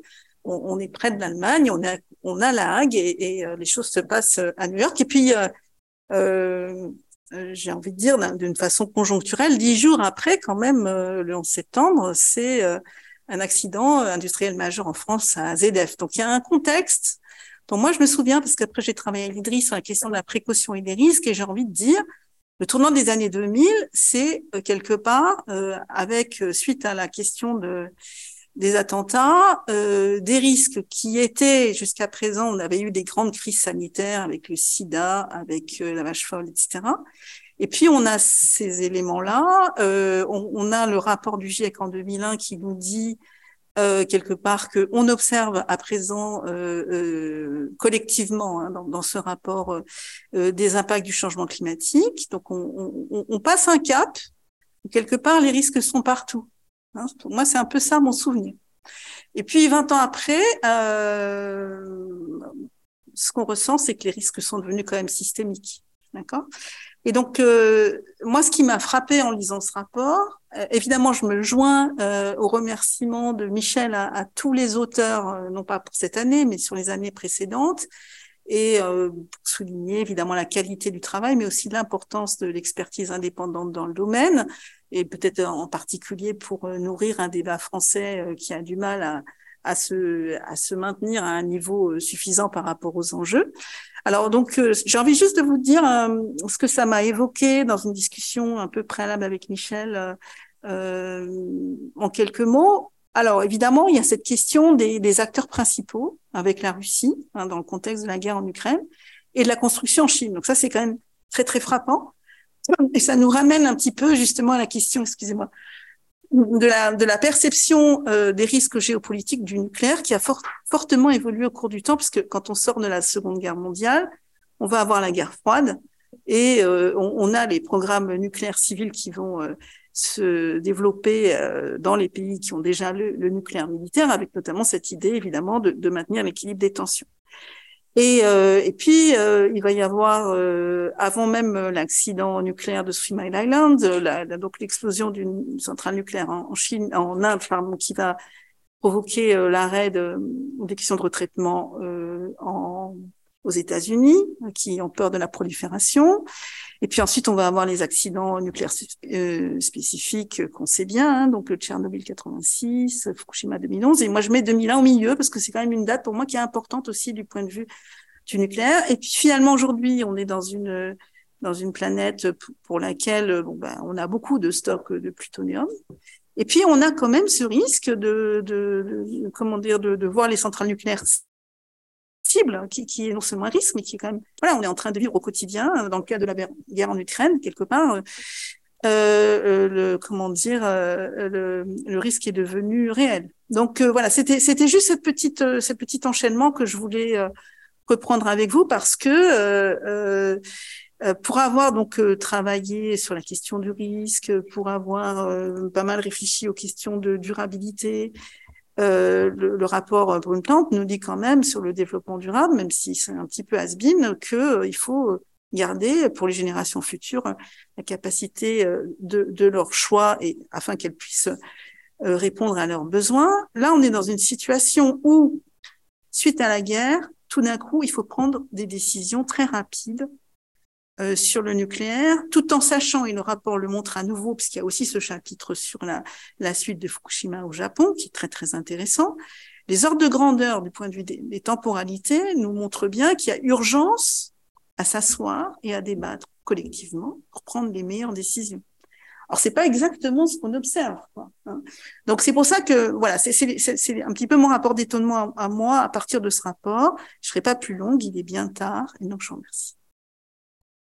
Merci à tous les deux. Juste pour euh, pour vous redonner un aperçu d'où on en est et d'où on va. Je vais donner quelques minutes à Michael pour pour réagir et on va tout de suite euh, ouvrir euh, la discussion à la salle avec une comment dire une prime aux questions qui seraient orientées vers Anthony et vers Christophe Pettner parce qu'ils doivent suivre du coup une discussion en français qui est un peu qui est un peu délicat pour eux donc on va donner la priorité à ces questions-là. Michael, si tu veux d'abord répondre aux commentaires. Oui, non, je, je, je pense que c'était parfaitement clair, les, les, les commentaires. Euh, peut-être quelques mots sur la, la, question du vieillissement, puisque c'est euh, euh, c'est une question importante et quand on regarde le parc euh, américain, on se pose des questions, puisque c'est un parc qui a maintenant en moyenne 42 ans euh, d'âge et il fonctionne à, à plein pot, c'est-à-dire euh, avec des facteurs de charge de, de, de 90% et plus. Il compte pas pareil ici l'âge. Pardon? Il compte pas l'âge à partir du début des chantiers. Non, non, mais nous, on, ah, on, on, on, le, on, le, compte euh, l'âge à partir de la connexion au réseau et on le fait pour tout le monde. Hein, je veux dire, c'est c'est pas ça, c'est tout à fait comparable. euh, et euh, l'industrie nucléaire américaine euh, prétend qu'ils ont baissé, baissé chaque année depuis 2012 les coûts de fonctionnement. Chaque année. Je veux dire, quand on regarde ailleurs, bon, on parle grand carnage, on parle euh, d'investissements massifs, euh, si c'est au Japon ou en Belgique ou dans d'autres pays. Euh, je veux dire, ça, ça à la fois poussé par l'âge et par des besoins de backfitting euh, de, des, des, installations, il y a eu des, des, investissements massifs. Il n'y en a pas eu aux États-Unis. C'est stupéfiant. Euh, et je ne sais pas, je, je ne connais pas d'analyse de sûreté sur euh, cette question, mais ça m'intéresserait beaucoup. Euh, mais surtout, il est absolument évident que ça ne va pas continuer. C'est-à-dire, à un moment donné, il va y avoir des grandes dépenses, euh, comme on les a euh, sous le terme euh, grand carénage en France. Je veux dire, on ne peut pas rouler une voiture qui a 30, 40 ans sans investir vraiment de l'argent à un moment donné pour le maintenir sur la route. Je veux dire, c'est donc la question, c'est qu'est-ce que ça va donner? Quand, quand et quel, quel, est le bilan de ça? C'est ça que ça, ça, ça m'inspire surtout. Euh, en ce qui concerne la, la, la Chine et puis cette, cette peut-être un, chiffre qui est sorti euh, euh, là par le gouvernement chinois, qui était que le, le solaire et l'éolien étaient ensemble 125 gigawatts, 125 gigawatts en une année. C'est-à-dire c'est c'est plus ce que la plupart des pays au monde ont développé euh, dans, depuis 50 ans. Je veux dire, ce qui a été connecté au réseau en une seule année. Et si on compare ça avec le nucléaire, c'est de l'ordre de 2,2 euh, gigawatts en Chine. Donc, donc, le seul pays qui en fait investit dans le nucléaire, c'est insignifiant. C'est absolument insignifiant.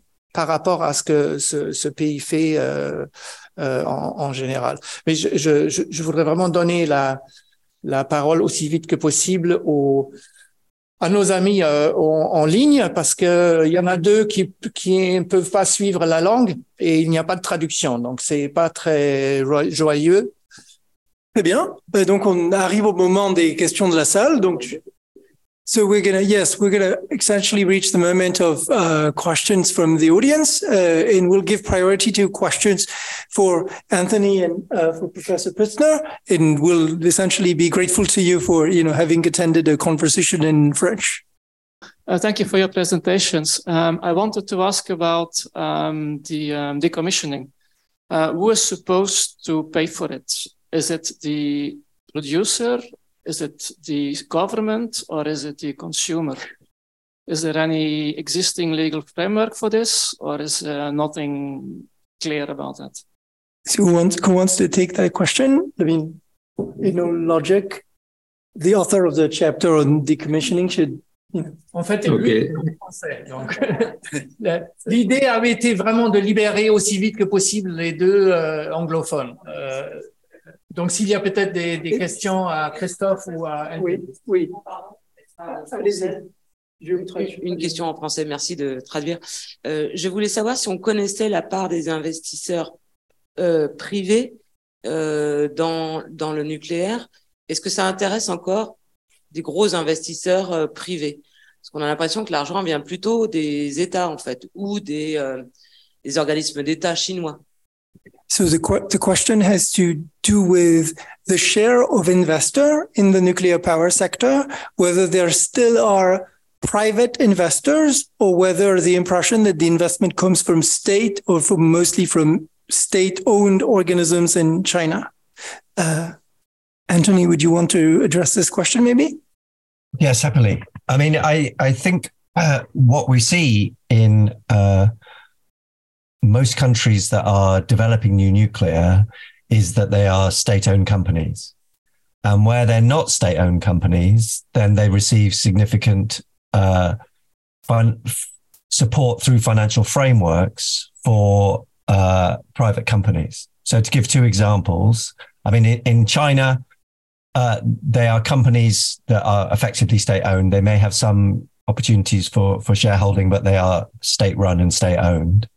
Um, in the UK, uh, we have uh, Hinkley Point uh, C is the only reactor that's under construction within the UK, uh, and that is being uh, built by EDF uh, and um, some Chinese companies as well. So there is, and there is private sector money going into that to some degree, but it is only possible because the, the UK government has created a, a, a contract for difference. So it's created a, a price guarantee. And we're seeing uh, future reactors that are being considered within the UK uh, at Sizewell C, again, likely to be part funded by uh, uh by um, EDF, but the government is trying to is trying to encourage the private sector through hedge funds to invest in it. And again, it will require some sort of uh, credit, some sort of a price guarantee to enable them to do it. So even where we are seeing private sector investing in nuclear, it is only done under the conditions that there are some sort of uh, guarantees that tend to come back to the state. Thank you. Si, vous pouvez nous dire aussi, vous, enfin, vous présenter avant de prendre la parole aussi, ça, facilite les choses. Allez-y, je vous en prie. Merci. Euh, je viens de Belgique, en fait. Je, travaille sur le dossier du nucléaire déjà depuis un, un certain temps. Et à partir de là, euh, j'ai envie d'abord de, vous remercier pour euh, le travail euh, qui est effectué et qui est utilisé bien plus que vous ne le pensez, en fait. Et c'est extrêmement important que chaque année, vous mettiez à jour avec un sérieux scientifique euh, ce genre de données parce que on sait que dans le milieu, dans le secteur, et j'en suis, il y a des militants, mais il faut aussi un travail scientifique derrière. Et c'est en ce sens que le travail que vous faites est, extrêmement important. Euh, sur le contenu, j'avais deux dimensions que je voulais un peu, un peu euh, challenger. Euh, D'une part, par rapport à l'évolution des SMR. Alors, je l'ai vu dans le rapport écrit c'est davantage mis en exergue. Ça fait un peu peut-être euh, écho avec votre question euh, tout à l'heure sur les nouvelles technologies. Et peut-être qu'en France, ça rebondit moins, mais ailleurs, et notamment chez moi euh, en Belgique, c'est quelque chose qui revient très très fort. Comment allez-vous les comptabiliser? Parce qu'en termes de nombre, ça risque d'augmenter vite. En termes de volume, beaucoup moins. Euh, et donc, il y a là aussi un enjeu euh, prospectif euh, par rapport à la lecture des tableaux que, que, que, que vous donnez chaque année, qui me semble important. Au-delà du fait qu'il y a beaucoup de promesses et qu'il y a peu de réalisations. Et puis, il y a différents types aussi de SMR en la matière. Deuxième dimension, c'est sur le démantèlement et la gestion des déchets puisqu'on va entrer dans des phases plus intensives de démantèlement, je trouverais utile qu'un peu à la fois, euh, le rapport euh, développe aussi un recensement précis des coûts, de ce qui est provisionné aussi, et des dates auxquelles il y, aura systématiquement aussi des reports matière. Parce que ce sera, ce sera pardon, utile et nécessaire de suivre ça tout aussi attentivement que la question de la production. Mais à côté du démantèlement, il y a aussi la question de la, gestion des déchets qui va devenir de plus en plus impressionnante aussi dans les volumes et dans les budgets qui doivent être provisionnés. Est-ce que là aussi, vous ne pourriez pas un peu à la fois dans les rapports ultérieurs euh, prévoir des chapitres plus développés sur ces dimensions-là? Ceci étant fait pour vous encourager et non pas pour euh, critiquer euh, ce qui est déjà fait et qui est déjà très très important.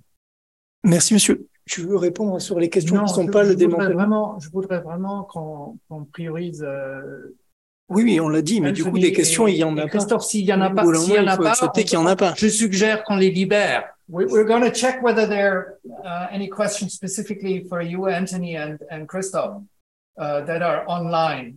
Uh, I, I, I think, I think, Michael, I think there's there's an important question that I think Christoph uh, could could answer on the nature of the newbies, the nature of the new entrance countries. Um, and Christoph, you have published on, on, on, on which countries are entering and, and where activities are happening. And the question is a little bit, uh, I think it was um, Binome Gautier, how uh, the, the military aspirations play together with the civil aspirations and how aspirations, for example, of Saudi Arabia, as mentioned, are to be assessed in this context? This is, of course, a very difficult question to answer because nobody would come forward and say, we are going to buy civil nuclear technology because we want to build a nuclear bomb. So, therefore, we will never be sure what the real motives of countries investing in nuclear are today. But of course, it should be quite clear to everybody there is a so called dual use potential of civilian nuclear technology, being it enrichment facilities, being it nuclear power plants, operating and producing fissile material like plutonium, or being it reprocessing facilities, which will give you access to this material. So, therefore, when we are looking today on the different countries, contrary to what they've said in the past, even the big countries like US, UK, and France come up and say, we do need civilian programs because we need the infrastructure and the people and the know how for our military endeavors, for our military nuclear part. And of course, newcomer countries do know this quite well that when they invest in so called civilian nuclear technologies, they get access to trained people, they get access to knowledge, and they get access to fissile material, which is the most important component that you need if you ever decide to build a nuclear weapon. How to build a nuclear weapon is clear today. It will not be a problem for any bigger country. But what you will need is the fissile material and the people that know how to do this. And therefore, it's quite clear that if you're if you do have a civilian nuclear program, you have the dual use potential. If at some point in the future you decide that you want a nuclear weapon, it will save you a lot of effort, it will save you a lot of time. You always have this dual use potential. I hope that this makes it clear enough. I think we, we, we could not go further and say this country is only interested because of military interests, but it's quite clear that this is always into the mix. Pardon, je vais me permettre d'intervenir juste sur ce point parce que j'ai en fait euh, consacré un chapitre de mon livre à cette question, donc euh, c'était pas prévu, mais là je ne peux pas m'empêcher. Euh, le, propos c'est simplement d'observer deux choses, d'observer que la pensée sur la, question de la prolifération nucléaire suppose à tort un désir par défaut d'armement nucléaire, et donc elle se dit le désir est toujours déjà là donc la seule chose qui reste, c'est la capacité matérielle.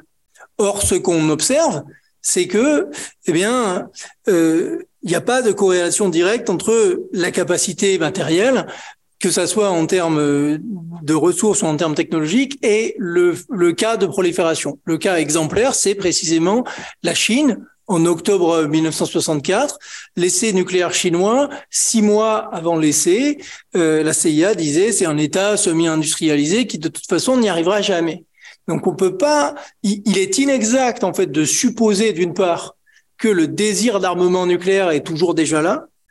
Et on a, il y a un graphe dans le livre que je vous montre pas, mais qui en fait montre le décalage entre le nombre d'États dotés de, réacteurs nucléaires et le nombre d'états d'armement, littéralement, ce décalage, il, augmente vraiment de manière euh, euh frappante.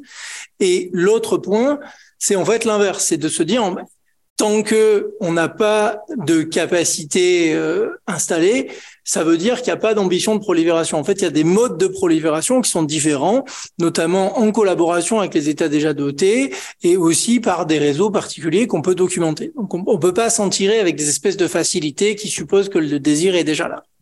Euh, je suggère qu'on libère les, les S'il n'y a pas d'autres questions. Euh... Oui, je me permets. Euh, c'est une question sur le, la construction russe les conséquences qui ne sont pas encore dans le rapport, mais euh, la guerre en, en Ukraine euh, va avoir des conséquences. What are the consequences for, for nuclear construction capacity of Russia? Maybe for Anthony, uh, uh, what will be the, the consequence, both in terms of uh, capability, maybe they lose some capability, but also political consequences. Can you can you guess a little for the next editions? Michael, maybe I could start and you could finish up. Uh, I mean, I think it's it's very clear that the uh, Russia, as Michael has demonstrated, is one of the most or the most significant uh, country in terms of its nuclear exports, uh, and in a, a, number of countries, that export potential has been uh, curtailed or has been significantly reduced. So, obviously, the example of curtailment is Finland proposals were to build a, another reactor there. That is no longer happening. In Hungary, it's moving ahead more slowly than might have been, and we'll have to see if it goes ahead. Uh, and and I think in many other parts of the world, it becomes more difficult for them to export reactors because of sanctions and because of the the, the new geopolitical situation. So I, I, think on the one hand, uh, in terms of reactor exports, that clear that's clear. I think in terms of domestic construction, obviously, again, as the economy in, in Russia becomes uh, and yeah becomes more troubled uh, because of the the, the sanctions uh, and the general state of its economy, then it becomes more difficult for them for, for Russia to uh, put forward large scale investment uh, in in any infrastructure, and obviously nuclear with with very high upfront costs is particularly affected. So I I could imagine that that is problematic. I think probably one of the deciding factors may be the extent to which Russia is able to continue to export gas. Um, one of the motivations uh, for at least part of uh, nuclear construction in Russia is to reduce its domestic consumption and enable it to export more gas. If that is not possible, or is significantly reduced as we've seen this year or last year, sorry, because of uh, reductions of exports to uh, to the uh, to the European Union, then that is m- maybe less of a consideration. But I think these are uh, short-term issues, or or these the situation can change quite significantly in the short term uh, on these issues. But Michael, maybe you have uh, other insights. I mean, mainly, I think that a big question will be what the effect, the sanctions effect, will be. The sanctions that already exist, right? I mean, it's even if nuclear, the nuclear sector is not included, uh, it's obvious that that there are impact already on supply chains. I mean, uh, we've seen that in the car industry. Uh, I mean, there there are effects. Uh, there are industrial effects throughout uh, various in industrial sectors. So it's I think it's quite obvious that that Russia will even suffer in the nuclear sector from sanctions in other sectors. But uh, uh, my understanding is that there are now uh, uh, discussions in, in the European Union and there are discussions in Congress uh, to enlarge sanctions, sanctions to the nuclear sector. Uh, nobody knows yet what this could look like, like what would be included, but it's very clearly an issue. Um, if that was the case, then I mean, look around. What are the what are the projects that remain viable? Uh, maybe one should also say that that it's not only Russia; it's also the, the problem for China that it was that the Chinese nuclear companies, the main ones, were blacklisted by the U.S. Uh, and all Western European countries, all countries are very, very afraid of U.S. sanctions. So um, um, I, I, this basically cuts out China for the international market, and we've seen it in in the UK where where uh, China was literally kicked out from future markets from a few, few from future projects they were involved in. Uh, so far, where there were agreements with EDF, there were agreements that uh, China would build in, in, in the UK. This will not be the case. So we already see very concrete effects on, on China. And then what is left? I mean, it's also maybe in, in which actually makes the link. It's very interesting to see that about eight in 10 uh, uh, construction projects are either in nuclear weapon states or carried out by nuclear weapon states controlled companies in third countries.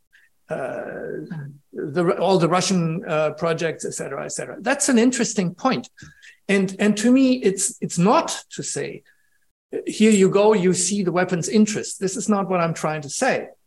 But what makes these weapons countries particular?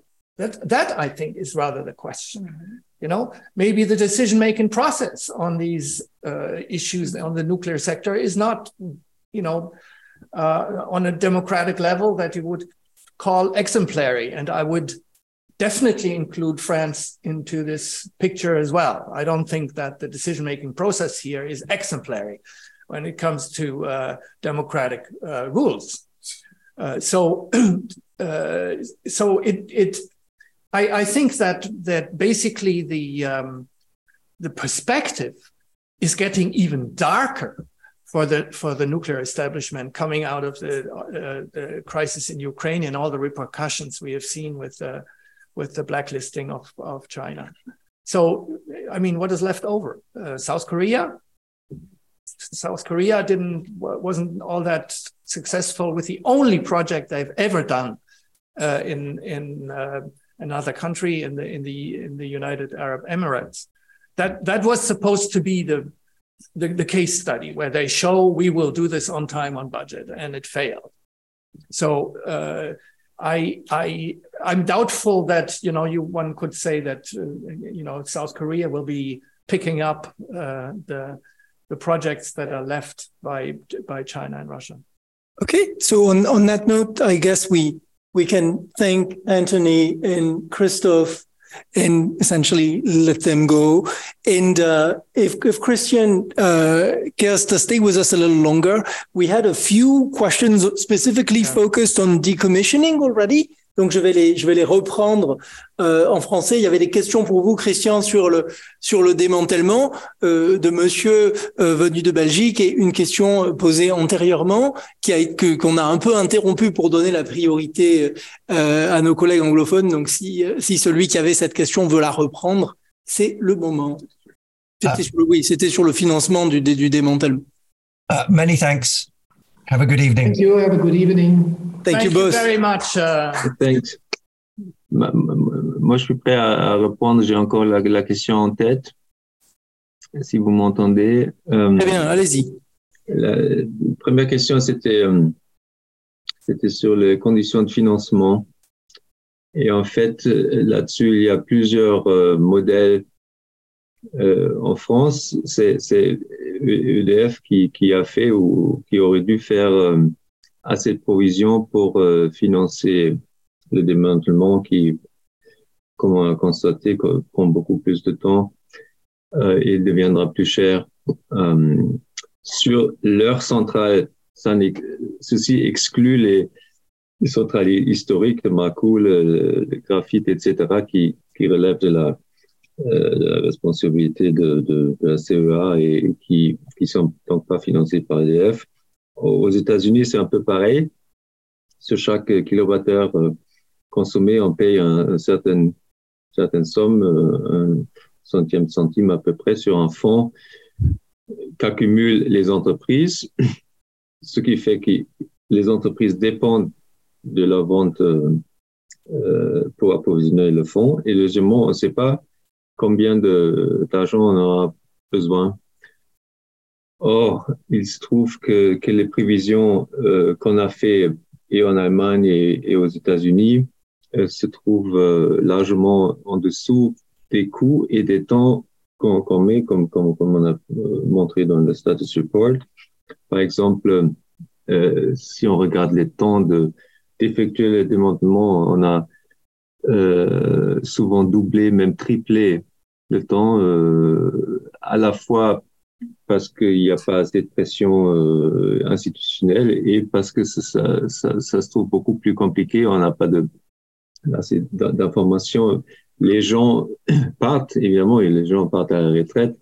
On a mis des réacteurs en ce qu'on appelle le long-term euh, safe storage, c'est-à-dire on les met, on les ferme pendant 50 ans, 60 ans, et puis après, on, on, espère qu'il y a euh, beaucoup moins de, de radioactivité pour pour le démanteler, mais, mais il n'y a plus des compétences euh, pour, pour, pour le faire. Donc ça, c'est un problème qui, qui finalement euh, fait que le, le, celui qui prend la responsabilité à la fin de payer, c'est souvent euh, l'État ou les, les, les payeurs d'impôts, puisque c'est à eux qui, qui, qui revient la responsabilité finale de. Donc il s'agit à la fin d'une nationalisation des, des, des, charges. Euh, il y avait une deuxième question sur, euh, sur l'aspect de comment on procède du démantèlement à la, au stockage de déchets. Ça, c'est évidemment un, un sujet euh, très complexe dont le rapport parle pas, et c'est un choix euh, volontaire, parce que c'est un sujet qui qui relève pas de l'industrie nucléaire elle-même, mais d'un euh, système complexe de planification, de, de géologie, de euh, aussi évidemment de financement des compétences euh, personnelles euh, et qui sont euh, encore plus compliquées que le développement, parce qu'on parle des processus qui pour la France euh, dure depuis des décennies. Aux États-Unis, on cherche un site de, stockage depuis les années 60. En Allemagne, c'est pareil. Et juste pour vous donner euh, une, un petit aperçu, hein, il y a quelques pays qui ont procédé au choix d'un site, dont la Finlande, euh, la France finalement avec avec Bure, euh, la Suisse, euh, la Suède. Or, même si ce processus est relativement avancé, on, on, ne prévoit la fin de ce processus que dans le 22e siècle. Donc d'ici d'ici 80, 90, voire 100 ans. En Allemagne, on vient de repousser la date du choix du site de 2031 à 2046 à 2068, c'est-à-dire d'ici 40 ans. Et après, ça prend encore 40 à 50, 60 ans de construire le site, de, procéder avec stockage, etc. Et là, ce qui est sûr, c'est que les, les fonds qu'on a accumulés jusqu'à maintenant ne seront pas suffisants et donc que c'est un gouffre financier qui, qui, qui, qui, nous attend, enfin, qui attend euh, quelqu'un au 22e siècle et qui contribue euh, évidemment à la, à la difficulté de, de, de, gérer ce processus de manière rationnelle, c'est-à-dire de faire vite et puis euh, essayer de faire ça de manière le moins coûteux et le plus sûr possible. Merci. Eh bien, euh, écoutez, on, a, on arrive à deux heures euh, si on ajoute le, les 15 minutes euh, qu'on va appeler 15 minutes d'incident technique. Donc, c'est le moment où, en fait, je suis là d'abord pour vous remercier euh, pour votre participation, remercier les auteurs, remercier Michael, remercier nos discutants et vous remercier vous. Et encore une fois, vous présenter nos excuses pour ces incidents techniques regrettables. Si vous voulez euh, en savoir davantage, recevoir euh, un PDF du rapport qui était sur l'invitation et qui était cliquable, mais que vous n'avez pas trouvé le lien, envoyez-moi un email. Je suis joignable très facilement, benoît.pelopidas@sciencespo.fr. Ça, ça se trouve. Même, euh, même chose pour le Et mais, exactement. Et même chose pour les slides, surtout pour ceux qui, euh, en fait, en ligne se disent qu'ils n'ont pas vu les slides au début. On peut tout à fait partager les slides par la suite. Donc, n'hésitez pas à nous contacter et j'espère vous revoir bientôt dans une des activités du programme d'études des savoirs nucléaires. Bonne soirée, à bientôt.